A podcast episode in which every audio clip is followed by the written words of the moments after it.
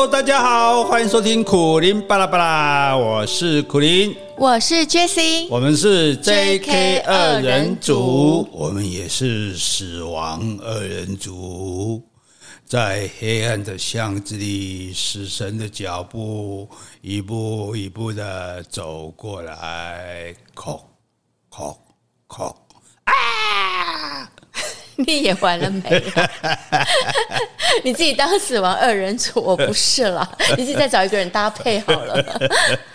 好，这个哎，死神好像都是那个穿个长袍的，拿一个大镰刀，对不对？哎，那是国外的。哦，国外的啊，台湾哎呃，我们台湾没有死神。牛头马面是吧？哦，牛头马面哈，那是来接你的就对了哈。那我们今天要讲，我们这个死大概毕竟是我们不喜。不喜欢的事，讨厌的事，嗯、所以我们会用死去骂人，吸音啊，啊，吸老高，你有啊？你有我们在安拉戏耶，哎，所以哈，这个死无葬身之地，对，好不得好死，你看有很多对死亡的这个诶各种的说法，这样子哈。那我们今天就来做一个严肃的学术的探讨。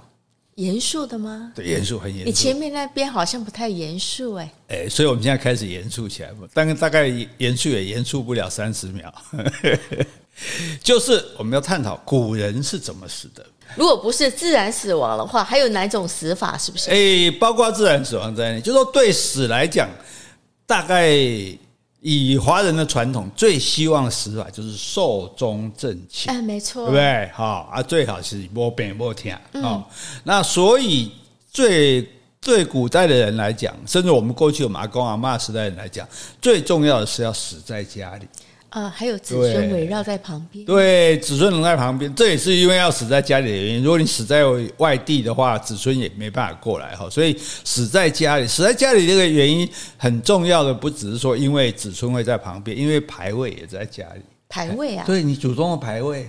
嗯，等于说我死，你看死在家里是第一件事，第二件事你就是要埋在祖坟。啊，是啊，对。可是如果死在外地，不是也可以把骨灰或者？没有错，但是我死在家里，一方面我就是我就是非常确定我跟我在祖宗的这个牌位，而且我就不会回不来啊。因为我如果回，我如果在异乡，未必人家能把我尸体送回来，在古代运输那么不方便。哦，对啊，哎呀，不是说随便就可以回得来的这样哈。所以埋在祖坟就等于说，好，我跟我们一家祖先全部都在一起，我就。有人祭拜，这是重点。哎，有人祭拜。你说单独一个孤坟，这个什么千里画孤坟啊，有没有？舒适的是，那那那那个孤坟就不会有人去理你了。所以子孙祭拜就不方便。对对对对对哦，因为子孙一定是在祖坟这边祭拜，所以以前这个女孩子，像女孩子的话，你出嫁了，你就是要你就是在这一家祭拜。嗯。所以为什么以前女生不敢离婚，或者说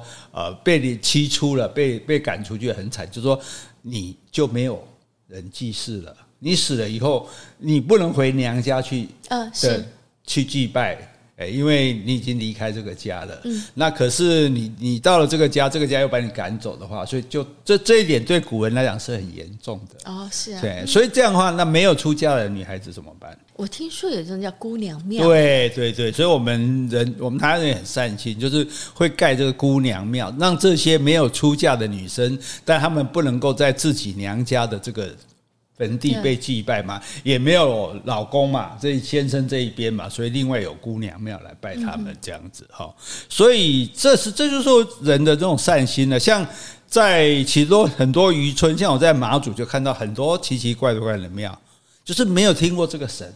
呃，哎，什么什么什么老头大王啊，什么石头大王啊，老头啊，哎，对，就是奇奇怪怪的名字。我听过石头庙。哎，那原来是什么？就是说，因为渔民啊，在海岛常常会有浮尸飘过来。哦。那浮尸我们也不知道他是谁，可是呢，就会帮他埋起来。嗯。因为这个只要是渔民，将心比心嘛。如果万一我死在海上，我飘在哪里，我也希望有人把我埋起来。这样，那埋了之后呢，就会怎么样？就会。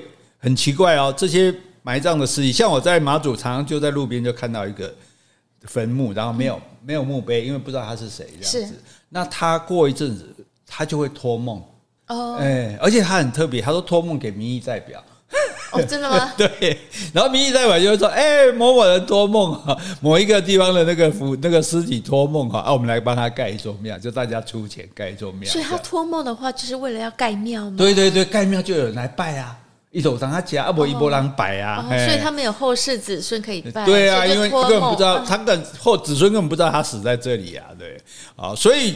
最对华人来讲，最害怕的事情就是客死异乡。嗯，就是你刚刚说的嘛。欸、对，你死在外地，你就回不来了，回不来了，你就没有人祭拜，你这辈子就很可怜，所以才会有湘西赶尸啊。有对，好，这个有机会啊，我们等快那个鬼月快到了嘛，我们再来把那个鬼故事好好讲一讲。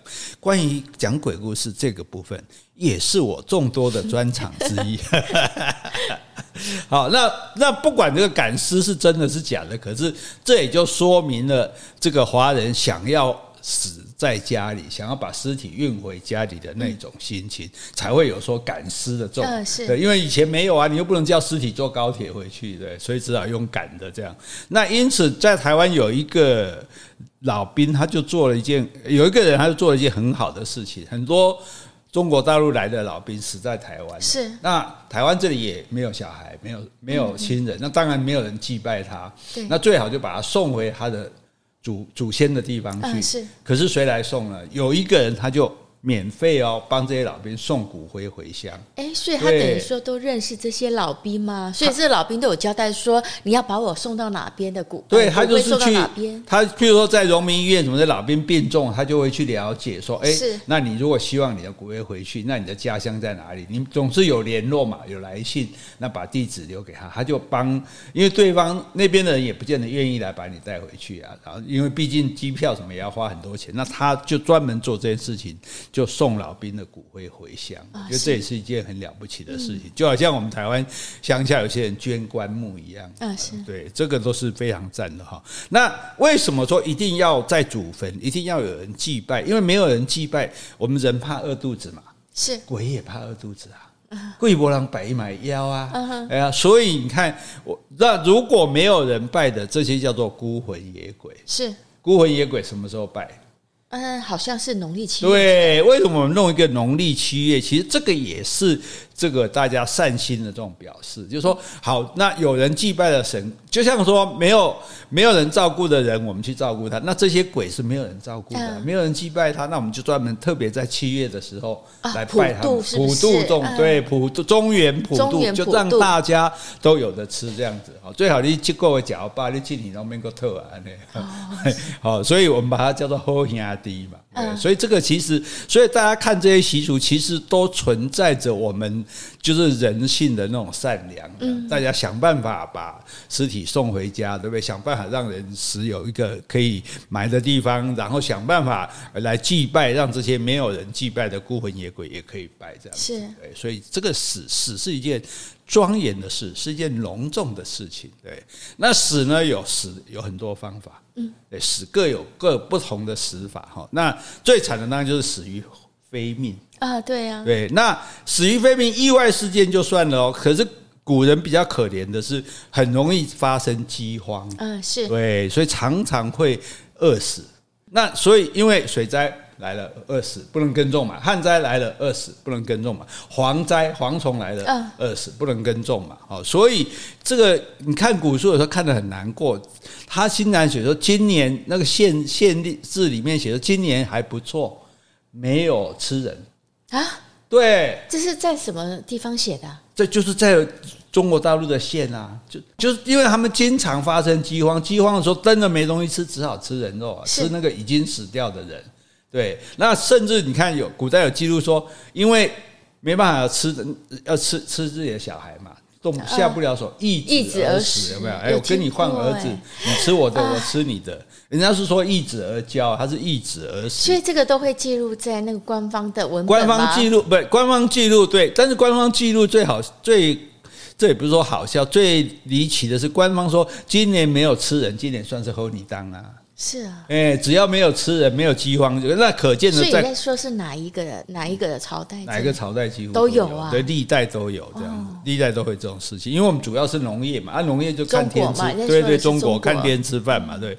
所以那真正饿的时候吃草跟树皮，啊，还吃观音土，嗯，像中国大陆吃那土是是可以吃的哦，土是可以吃的，吃了之后是会有一点养分，这样子就觉得会饱的感觉，可是变不出来，所以最后他就一直巴肚就大了，碰到这一名肉崩西卡骨大碎机。来一种攻击股，碰到这一面就是你死人的尸体胀肚子是会胀起来，所以吃观音土也会胀，会会，因为你屁，因为没办法变啊，对啊，对，所以历史上饿死的人是最多的。对，但是呢，还有各种离奇的死法。好，那今天如果你有小朋友会害怕的，你可能要辅导一下，看考虑一下他要不要给他听啊，或者是你所以这集是辅导集，就是呃，也有一点有一点恐怖了，因为杀人嘛，总是有各种可怕的杀法、啊、可怕的死法这样子哈。好，我们先来回信。好，我先感谢三位的抖内听众。好，第一位是小孙，小孙他说赞助 Jessie 吃咸酥鸡。好，谢谢你哦，小孙，小孙。第二个是 Luke L U K E，他说昨天呢，啊是四月三十号，跟家人去汉神巨蛋聚餐，顺便逛了纪伊国屋书店。本来想带本台湾史必修回家，找了半天询问店员，他们说已经销售一空，只好回家上博客来订购。刚好博客来呢有打折，打八八折，省下的钱可以请你喝咖啡。好，谢谢你啊，Look。哎，太好了太好了！以后各位要买我的书，麻烦你就到博客来去买，因为博客来会打折嘛。好，那你省下来的钱就可以请我们吃盐酥鸡了。好，谢谢你哦。好，第三位小贤，哇，小贤是我们的那个铁粉，好，也是我们的七号铁粉。他说：“谢谢苦林和 Jessie 的节目，年很难的心经，你们也可以解释给听众了解，真的很强。好，在这边呢，我也要感谢小贤，因为上次的高雄在翰林举办的签书会，啊，他，他也来了，对对对，他从台北来，会后我想再找你聊天，结果你已经不见了。对呀、啊，我本来要补贴你高铁费用，是啊，说大话。好，谢谢你哦，小贤。好，接下来我要回封信。”好，这封信是一个美国听众写来的。他说有关于美国，上次有一集有谈到美国的问题哦。他说：“亲爱的 Jesse 跟苦林，今天的 Podcast 听起来难以下咽。美国是一个好的国家，也有许多的优缺点。美国的公共卫生制度无法承受如此庞大人口的压力。我是一位曾在洛杉矶公共卫生部门服务十六年多的护理师。”美国的政策是不完善的，欢迎那么多非法的移民，想必任何国家都承受不了。台湾是一个小岛国，公共卫生要办得好是可以预见的。好，我先回答一下哈，就是说我想 p a c k a g e 应该不用下咽了，因为是用听的嘛。可他听得不太，应该说可能有点刺耳啦。不过一样，就像如果有人讲台湾不好，我们听起来也不是会很开心哈。那这位朋友在美国久了嘛，那他这个替美国等于说替美国讲话啦。这么大的国家接受那么多移民嘛哈，当然他公共卫生的制度可能就不够完善。可是我觉得，如果以美国这么强的国力、这么高的 GDP，就是说你有那么多人，就应该要有那么完善的公共卫生制。这个不能用国家大、国家小。来比小国家也有做不好的，大国家也有做得好的，这样好。所以当然，那可是我觉得这一次疫情让美国自己也知道说，哦，原来你其实蛮脆弱的，原来你嘛被卡米加这样做会破病啊，好，所以希望他能够有所改善。好，请继续。好，美国是个自由的国家，每个人都可以有不同的理念，女性是可以对自己的身体有自主权的，无辜孩子的权利无人伸张。大家爱护宠物的级别超出爱护未出生的孩子。真的未出生的人不如动物。每一件事情都有两面，为无力出生的人说话是应该的。好，这个就多嘛得这里哈。这个身体自主权，我觉得，所以我们才特别讨论这样。我觉得如果不能人工流产，这个就不是女性的身体自主权。既然是我的身体，我要不要生这个小孩，应该是由我来决定，而不是法律来规范我这样子。好，所以我想这个是蛮重要的一件事情。还有就是说，我觉得大家也不是爱宠物超过爱小孩了。如果家里养个小孩跟养个宠物，我不可能说爱这个宠物超过小孩，只是说没有小孩的就用宠物来代替小孩这样子而已。哈，那但是不错，其实美国最可贵，就是我们在讲美国这么多不好，这就是美国的可贵。啊，是，哎，因为你可以被人家讲不好啊，对啊，中国就不行啊，对，所以有一个网络上流传很广，有马云的一个助理嘛，女孩子，她说要去美国嘛，嗯，马云就问她说，哎，你对中国的社会不满？她没有啊，她说你对待遇不满啊？没有啊，那你对我们的政府不满吗？他没有啊，她说，那你为什么要去美国？她说，因为在美国我可以说不满。啊，对不对？这就很有意义了哈。所以为什么大很多中国人还是要跑到美国去？这样好，继续。好，在这里呢，妻不惯夫姓，到处都是，不怪苦林。你们看到的美国是片面的。我已经在美国居住四十三年了，了解比较深一些，许多问题需要深入探讨，是需要许多时间的。你们选择说这么敏感的话题是不容易的，期待你们下一次的好节目，谢谢。好，那个其实我们看到，其实每个人看到的东西都是片面的啦，嗯，对不对？但是就是你提供你的片面，我提供我的片面，大家可能尽量组成比较完整的这样子。所以我们就我们提供这些可能有些人不知道的部分，其实就是为了让大家更了解完整的。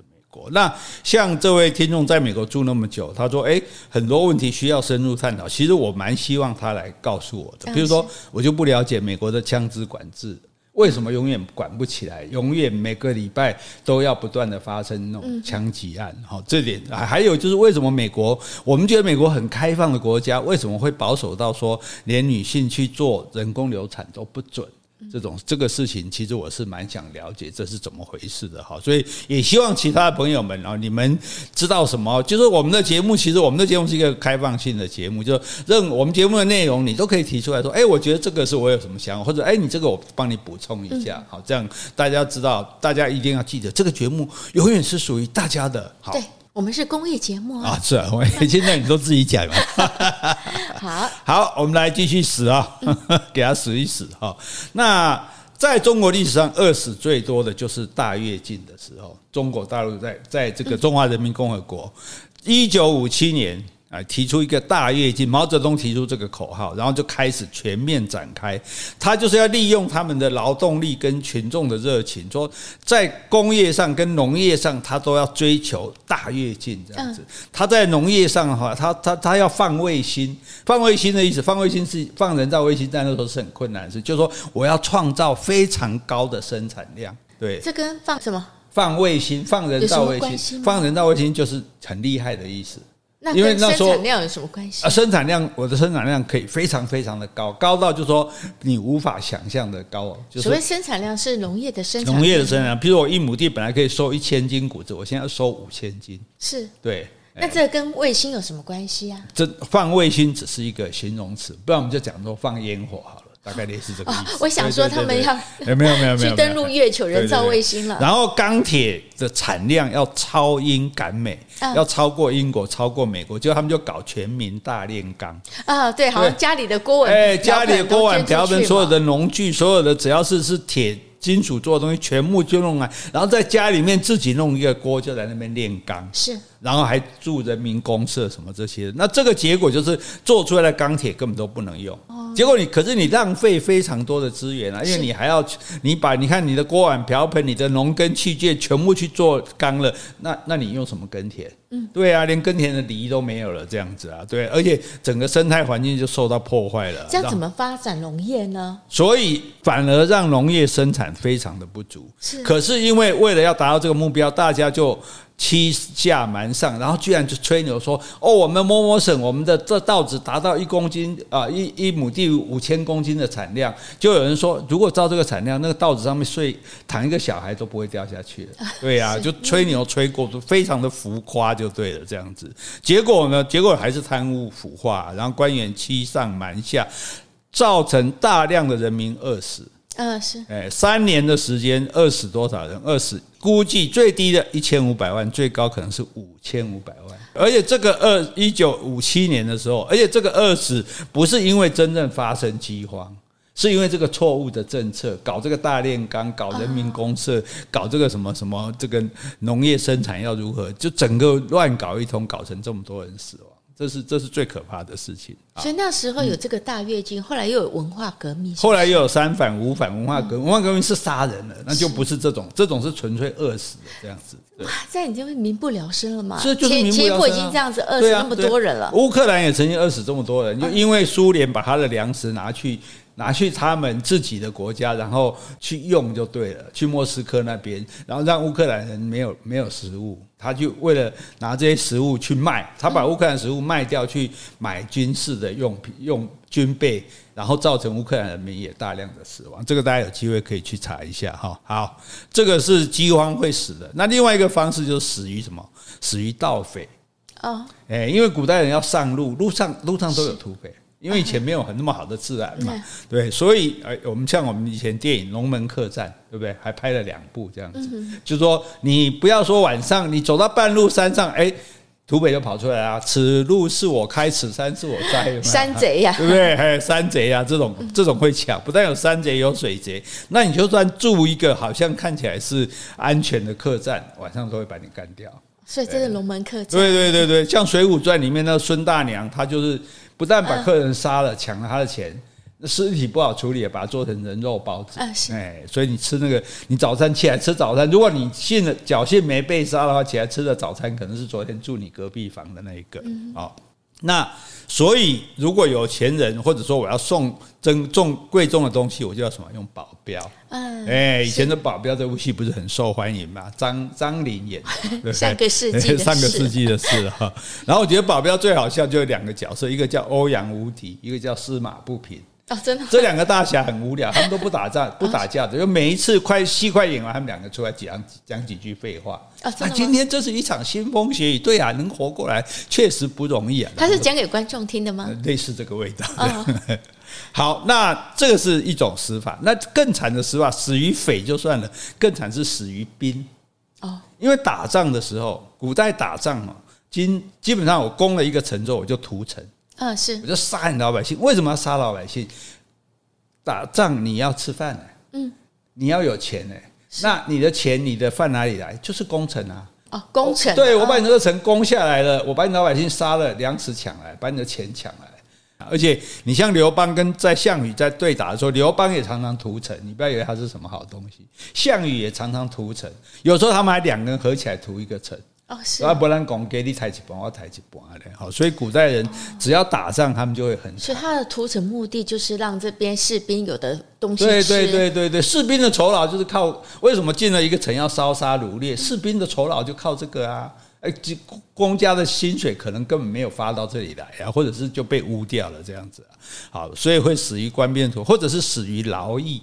嗯，因为古代人会被调去做工。盖万里长城啊，像隋炀帝做那大运河，嗯、那个工人整天在河里面泡在水里做工，泡到尸体都烂掉，这历史上都有记录。泡到尸体啊，身体都烂掉，腿啊什么都烂掉，这样子就死在水里面，很可怜。他做这个大运河的目的是什么？隋炀帝运输。运输对，事实上这个大运河，所以说暴君对国家也不是没有贡献，对人民很惨，可是对国家后来南北这个。中国南北的运输，这条运河确实确实起了很大的功效。这样啊，好，那接下来再来死的就要死于犯法了哦。犯法了要死哦，各各种身份的死法还不一样。比如说贵族专用的死法，嗯，那假设你今天是一个贵族或者王室里的人，那或者是你是个妃子啊，然后今天有人送一杯毒酒来了，嗯，你就。也得喝啊，谢恩，赶快喝啊！是还要谢恩啊，因为毒酒是最好的死法，一口就死了。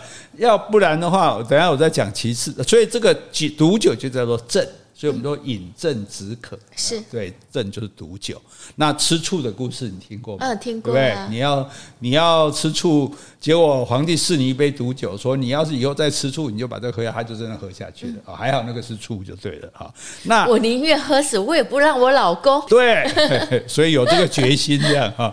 那如果你毒酒是第一等待遇，第二等待遇。白綾三尺啊，上吊，对，上吊就比较痛苦了吧，对不对？所以你看，毒酒不赶快喝，你等下就要上吊了。好，那给你毒酒，给你这个上吊的好处都在于什么？就可以全尸。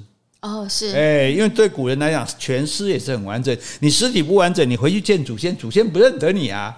你也不逃啊，你是什么人？所以这样就要谢恩啊，谢恩谢恩，你要杀我，我也谢恩这样。然后呢，这是贵族专用的，那官员专用的叫做杖毙，手杖拐杖的杖，毙就是毙命的毙。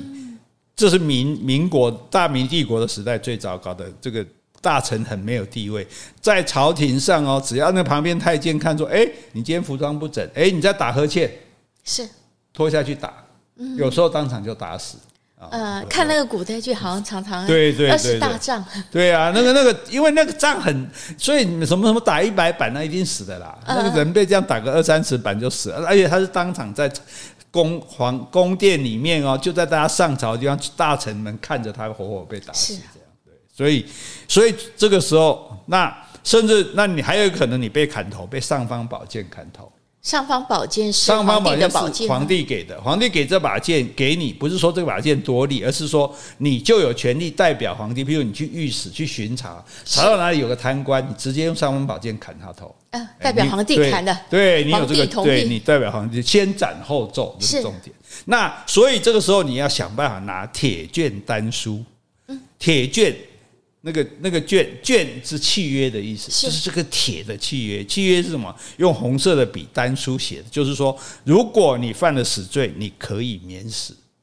所以铁券单书也就是免死金牌的意思。啊，听过免死金牌？对，免死金牌不是随便拿的。像明太祖他有给三十四个开国功臣免死金牌。哦，不论他犯了多大的错，我只要这张免死金牌，我就不可能死了。但是免死金牌拿到很高兴，对不对？啊，背后刻了九个字。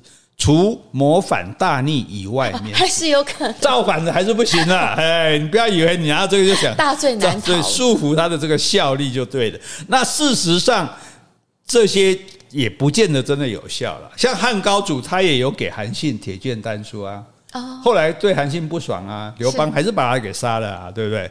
司马迁统计说，汉朝初年获得铁剑丹书的功臣超过一百个。对，然后杀了九十五个，啊，真的吗？对，那这有没有铁军丹书？好像没有什么用，反正皇帝说了算了，对啊，所以这个也不要真的当一回事哈。好，这个是官员专用的，那士兵专用的叫做坑，坑挖个坑，哎，因为要杀人很费事，还要刀，还要剑，还要那个，呃，所以直接就叫他们自己挖，自己挖跟自己挑，对对对，然后把他们，所以春秋战国时代战争经常一杀就杀。十几二十万，白起坑卒二十万，把对方的二十万兵都干掉，都活埋啊！对，这个看听起来是蛮恐怖的，真的。对啊，好好，那这些士兵专用，这些都跟我们没关系，接下来的跟我们就有关系了，嗯，因为我们是平民。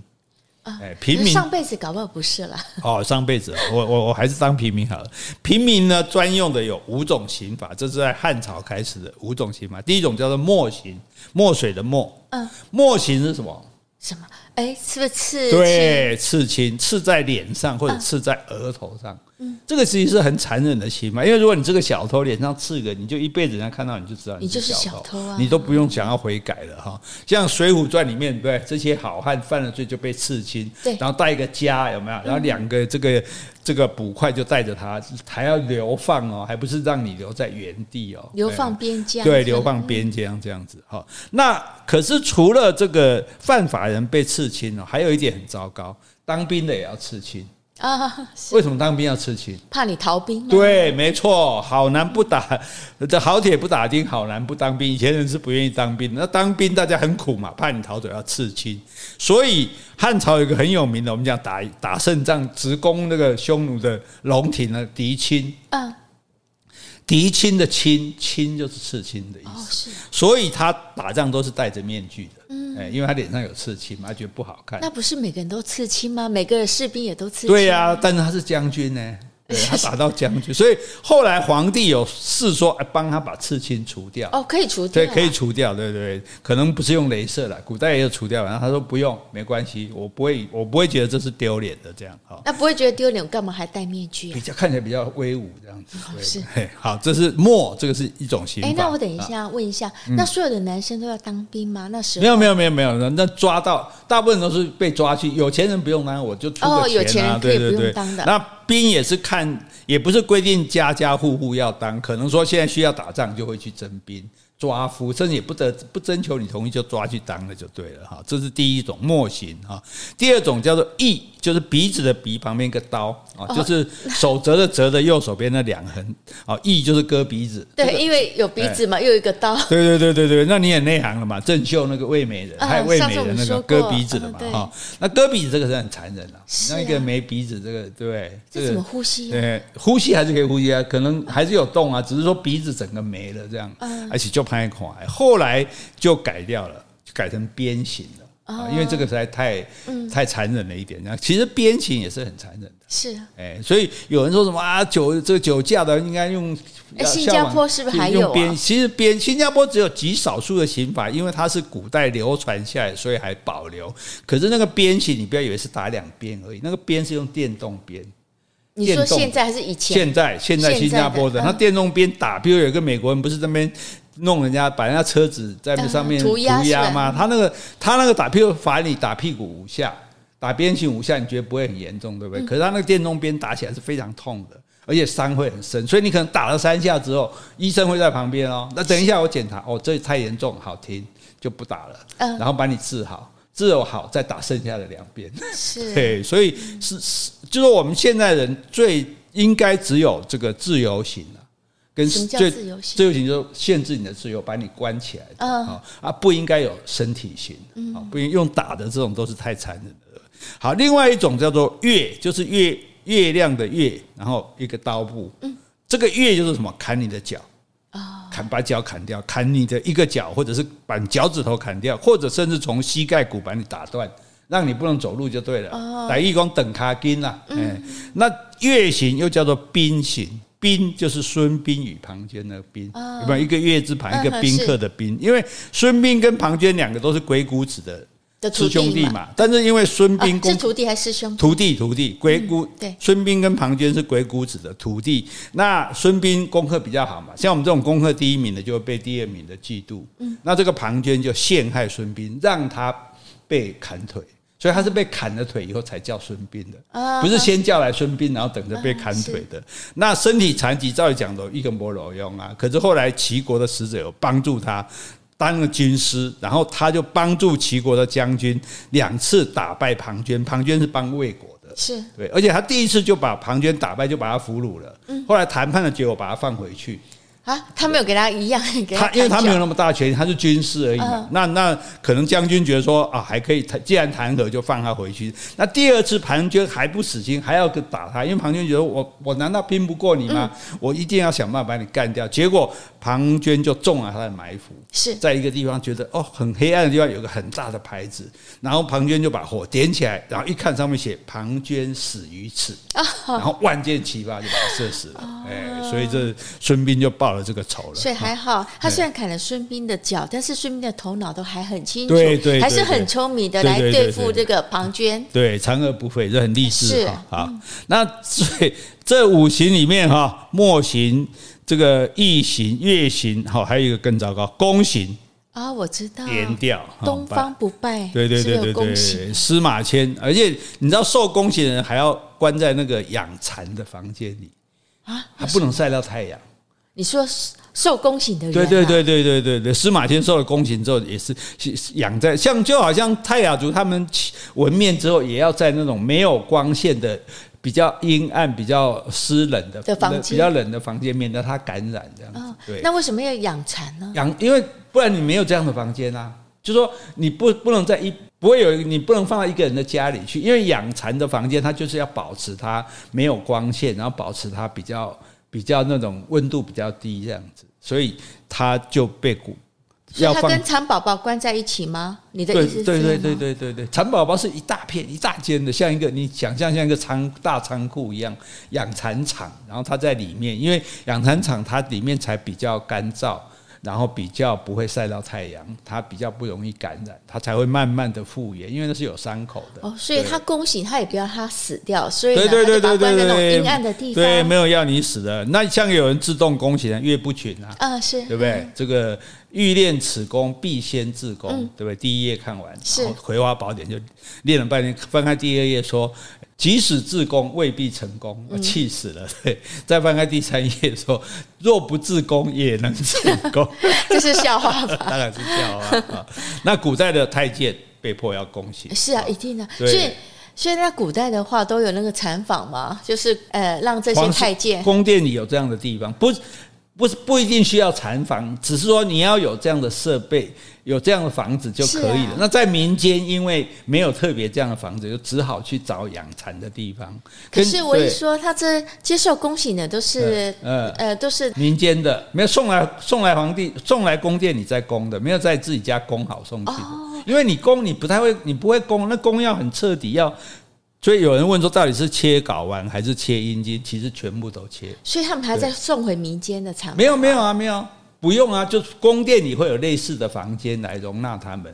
那不一定要养蚕，是你不要执着在禅房，只是说。对啊，所以你刚才在讲禅房。禅房是因为你是在民间的。那民间会有人有受宫刑？没有啊，像你司马迁受了宫刑就丢回去了啊，就就就赶回去，你就要找一个禅房去休养啊。哦、那至于送来皇宫里面的太监。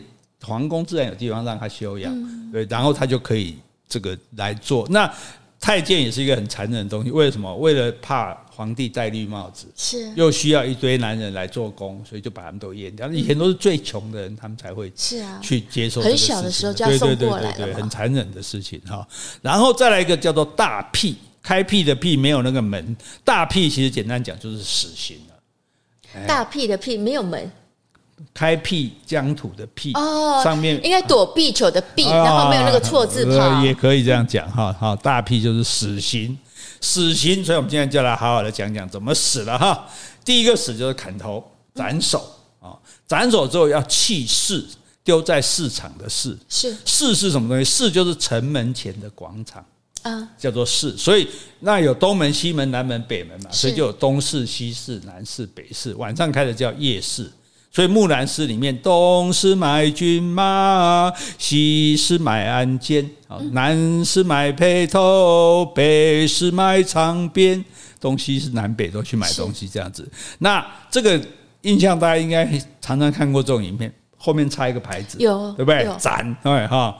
然后呢，可是你被砍头哈，你还要送红包。是啊，为什么？因为要砍得痛快一点。对，如果他砍得不流利，砍好几下没砍下来，你就很痛苦，所以你要送红包。对，可是除了这个之外，还有一个更高级的、更高等的红包，就是除了你要砍很快之外，不要全部砍断啊，为什么？留一点点皮在这里，为什么？这样我比较好缝回去。因为我对对对对对对，所以这个要送到很多钱，要技术很好的快手，砍下去之后，哎，头这样掉下来，但是没有掉在地上，垂在那个垂在身体上面，就这样比较好缝回去。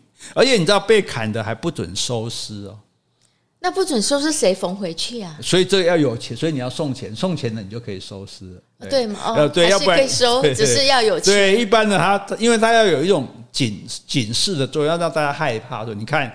你做坏事就会这样，所以要让大家来看这样子，而且有时候还把头颅挂在城墙上，高高的挂着这样，而且在杀之前还先游街示众，让大家用个笼子装着，让大家看这个坏人，这个坏人，以孝敬友，对对对对，该死该死这样。那所以以前中国还有一种很迷信的习俗，说用那个被砍头的人的尸体的血沾的馒头可以治病。啊。对，这鲁迅要用吃的吗？啊，馒头沾的血，对，馒头沾的血要吃啊，对啊，啊啊，所以鲁迅的小说里就有写到这一幕。你看古代人是有多多无愚昧，有点愚蠢。对，而且所以到到时候砍头，大家都会去看，因为一来也是一个娱乐，平常大家也没什么。哎，所以那时候小孩子他很不怕说小孩子看了不好。不会啊，一起看啊，然后然后甚至家里小孩有生病啊、肺痨啊什么的，他就拿那个馒头，赶快趁砍下来的时候，赶快冲上去沾一点血回去给小孩吃，说这样子会好。这这 好，好，这是一个习俗了，好，我们听听就好。那砍头一样是砍头，还分成三级哦。啊，是。第一级是就地正法，嗯，当场看到你做坏事，啪就把你砍掉了，哦，这是你很严重的罪行的。是。那第另外两种就是好，你现在被判刑确定要砍头了，一种叫斩立决，嗯，一种叫斩监候。是。斩立决，立刻决定就是马上就杀了。好，监判了刑，确定可能过两天就杀头。另外一种叫斩监，监视的监，候就应该是等候的斩监候，等到什么时候？等到秋天。哦，所以叫秋决。对，叫秋决。嗯、为什么一定要等到秋天呢？为什么？因为古代人说，我们做什么事要顺应天时。是。到了秋天的时候，一切都有肃杀之气啊。对，夜也落了啊，天也冷了啊，杀人。是人也可以。对，所以这些斩监候的人，到秋季的时候再审问一次。那再审问一次的时候会有改变哦。有的说，哎，你这罪不是很重嘛？好了，不用杀哦，可以，对对对，不用杀。或者说，哎，你是独子，如果杀了你们家就绝后了。好，这个也可以不用杀，可以减刑啊，或者是流放这样子。哎，有一部电影叫《秋决》，你知道吗？上个世纪的，欧威演的。哎，欧威跟唐宝云演的，导演就是李行。哎，这对这个还被香港电影金像奖评为这个华语片的百强哦。哦，是。对这部电影，如果这现在还找得到，大家可以去 YouTube 找来看看，这样哈。那这种画面最多的就是好，把这个背上这个拔起来之后，令箭拔起来之后，然后咚咚咚咚咚咚，刽子手打手的打鼓，然后呢，刽子手把刀子拿起来，锵，准备要杀的时候，刀下留人。哎，对啊，电视电影常这么演。对，一般来讲没这回事啊。哦，真的因为这这些这种被砍都是老百姓啊，谁来救你啊？对，还除非是刚好大赦。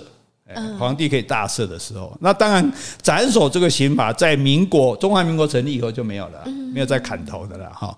那古代杀人的方法不是只有斩首而已，斩立决跟斩监候之外，还有绞立决跟绞监候，就是吊死的，用吊的，哎，不一定用斩的，吊死的算就比较好，因为会全尸嘛。那要再来换就换严重的腰斩啊，是。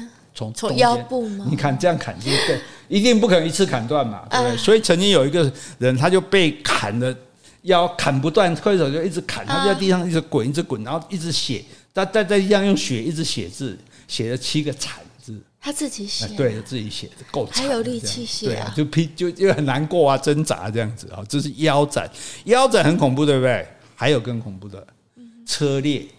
五马分尸，对，五马分尸，你要头跟头跟四肢各一根绳子绑着一匹马，然后一赶五匹马一起跑，把你嚓裂开来，这样子，这是车裂。这个谁发明的？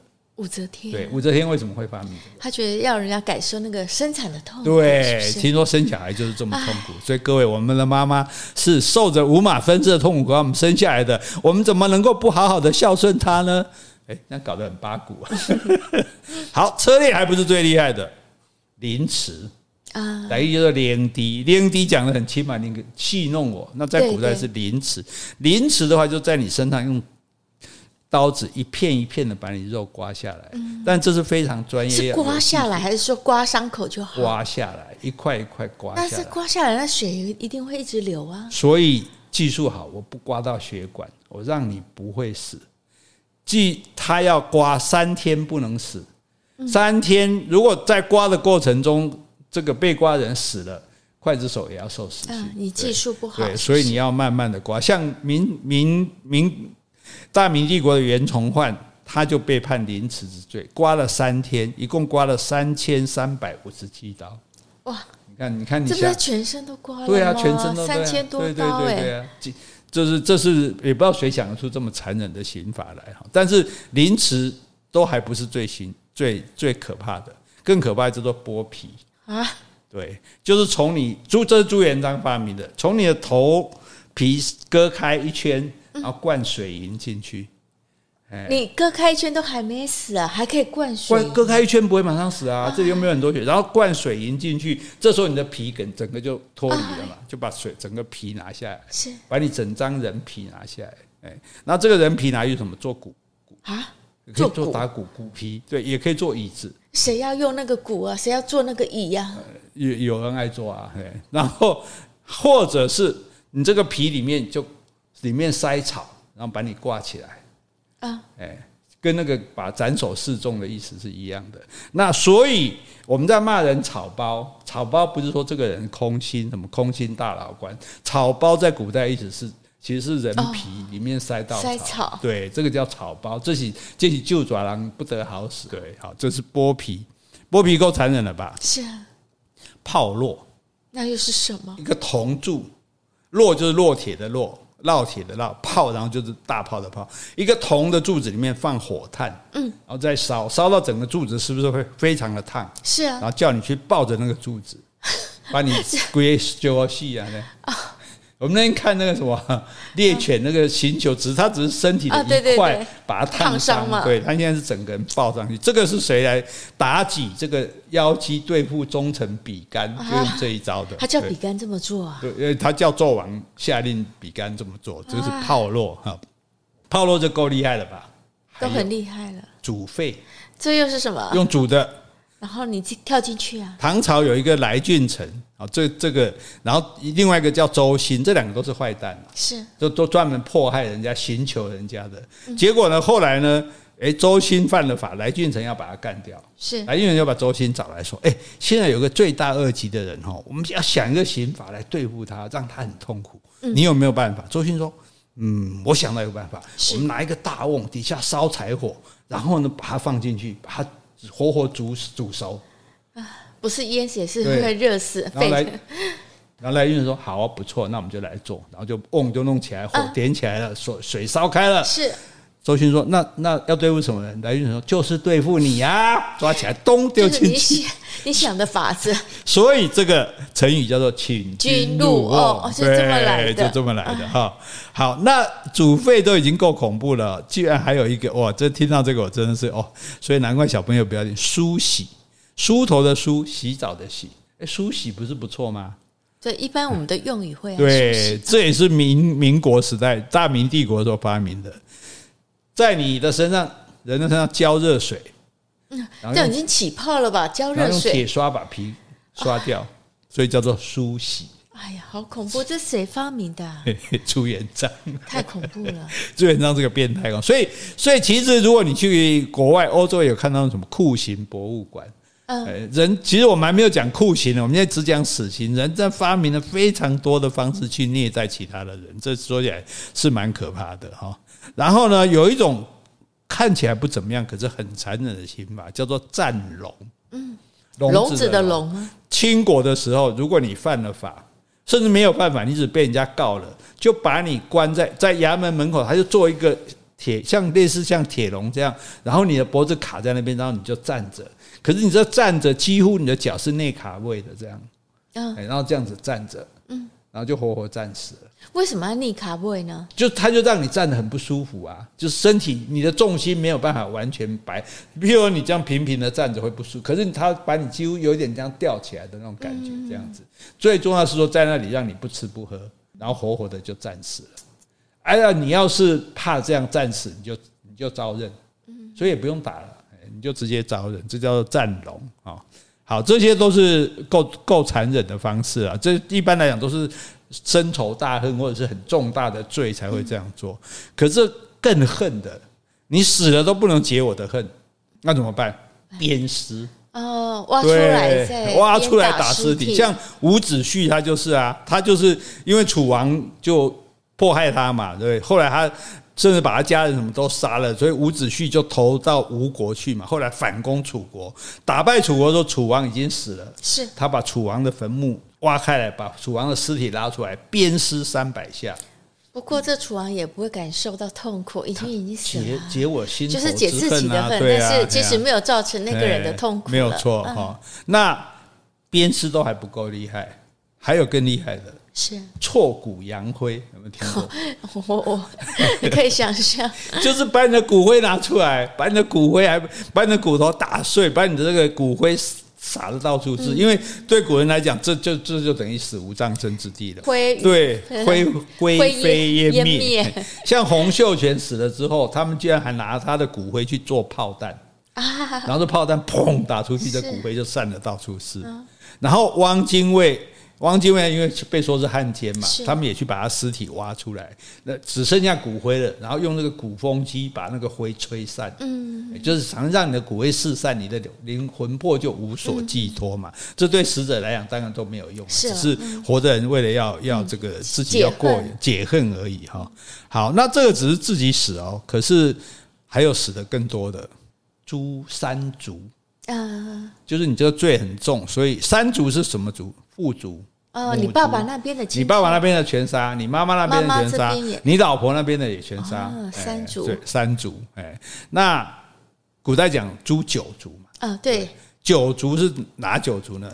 父亲那一族的三族，嗯，就父亲的父母妻三族，母亲的父母妻三族，然后太太的父母妻三族，等于三族乘三族就等于是，哎，可是历史上有一个最厉害的方孝孺被诛了十族。又多了一个。对方孝孺，因为他帮助这个汉呃，帮助这个明朝的惠帝，他朱棣不是明成祖造反嘛，靖难之变打过来嘛，然后他是辅佐这个燕王来对抗这个朱棣，可是对抗不了，然后朱棣就把南京攻下来了，把这个。